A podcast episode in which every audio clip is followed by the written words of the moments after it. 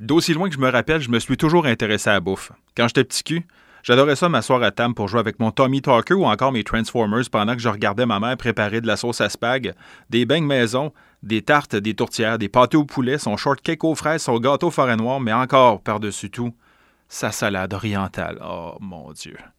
Euh, là où Obélix est tombé dans la marmite de potion magique quand il était encore bébé, ben moi je suis tombé dans le chaudron de sauce à spaghetti. Puis honnêtement, ben ça paraît. Je suis littéralement un nerd prisonnier du corps d'un lutteur. Des années 80, c'est-à-dire euh, gras puis musclé. Mon nom est Patrick Dubuc, je suis fou de la bouffe et t'écoute à pleine gueule.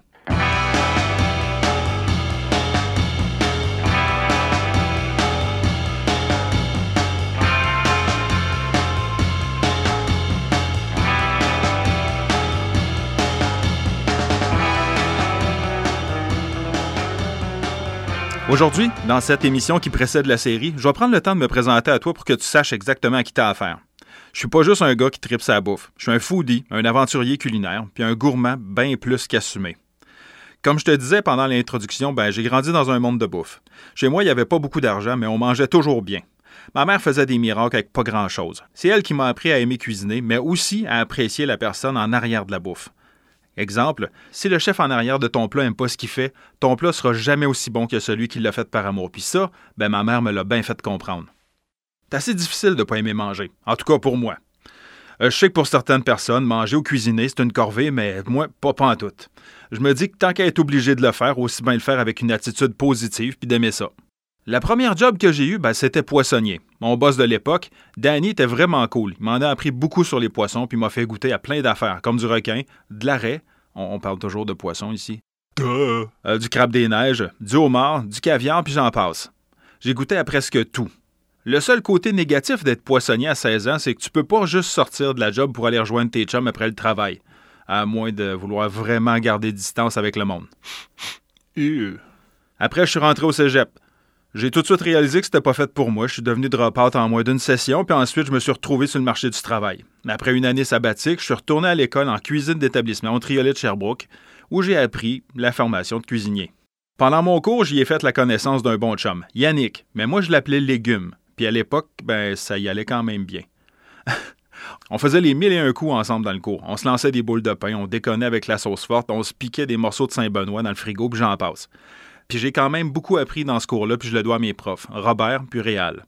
Légumes travaille toujours dans la restauration aujourd'hui, mais moi j'ai vite compris que c'était pas fait pour moi. Après quelques contrats dans des hôtels pour des congrès et d'autres événements, mon corps m'a fait comprendre que la pression d'une cuisine c'était pas fait pour moi, puis j'ai décidé d'abandonner le rêve de devenir chef. Au fil des ans, j'ai continué à prendre quelques petits contrats de traiteur ici et là, mais pour le reste, j'avais abandonné l'idée de devenir chef. Mais la passion pour la bouffe continuait de me hanter. En 2008, la vie m'a fait toucher le fond du baril, puis j'ai fait une dépression. Apparemment, personne gère sa dépression de la même façon. Pour moi, ça a été une inscription au gym, de l'implication volontaire dans les cuisines chez Moisson Estrie puis de la psychothérapie. Pour ce qui est de la dépression, tout est réglé, mais on se sort rarement de ce genre d'événement-là sans séquelles. Pour moi, ça a été des troubles d'anxiété généralisés. Au début, je me claquais en moyenne trois crises d'anxiété par semaine. Mais avec de l'aide de spécialistes, j'en suis aujourd'hui à environ une crise d'anxiété et moins par mois. Pourquoi je te parle de mes problèmes d'anxiété? Ben parce que je me dis que si mon expérience peut aider quelqu'un, ben je vais avoir accompli quelque chose. En 2009, dans le but de dire fuck you à mon anxiété, je me suis claqué un voyage de 2500 km aux États-Unis pour suivre les traces d'un celebrity chef que j'adore, Guy Fieri. Pareil comme lui, ben il faut que j'admette que j'ai un amour fou pour la cuisine américaine. Je suis allé déjeuner, dîner, puis souper dans des restaurants qu'il avait visités lors de son émission Diners, Drive-ins and Dives sur Food Network. J'ai mangé des fruits de mer fraîchement sortis du bateau, un hamburger frit puis un garbage plate. Je ne sais pas vraiment si ça se dit, mais je devrais peut-être remercier mon anxiété, parce que c'est grâce à lui si je me suis décidé, un jour de janvier 2018, à faire un site gratuit sur une plateforme en ligne et d'écrire mon premier article pour Food la bouffe.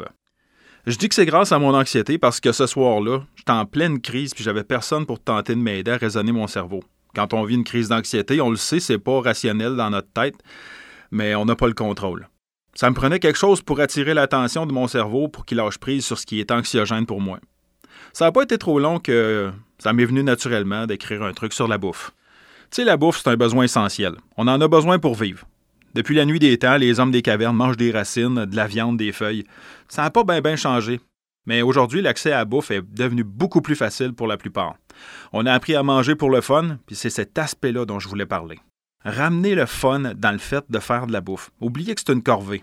Au début, la réponse n'était pas forte forte. J'avais quelques lecteurs, mais grâce aux médias sociaux, à mes amis, trois mois plus tard, je lançais le www.foodlabouffe.net. C'est food, F-O-O-D.